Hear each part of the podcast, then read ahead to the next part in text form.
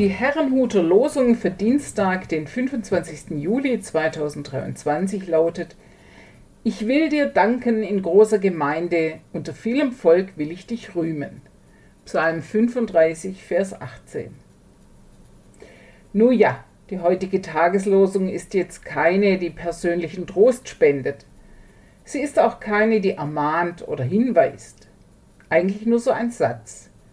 Ich will dir danken in großer Gemeinde, unter vielem Volk will ich dich rühmen.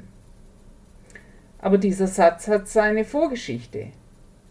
Dem Beter des 35. Psalms geht es schlecht. Er hat viele Gegner, Widersacher, Spötter, Verfolger.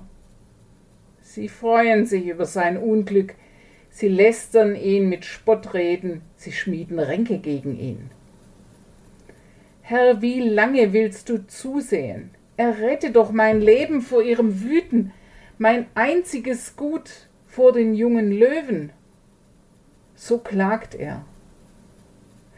Der Beter schlägt Gott ein bisschen einen Handel vor.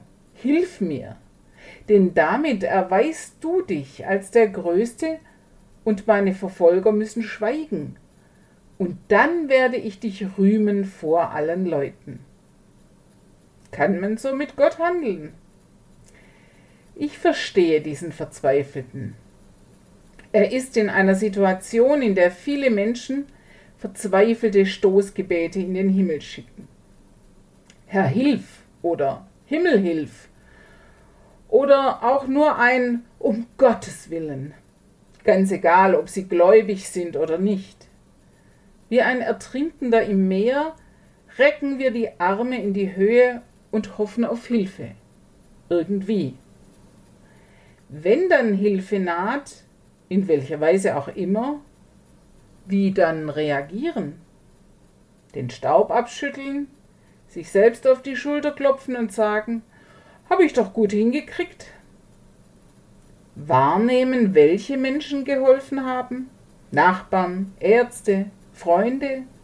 Und denen von Herzen Dank sagen?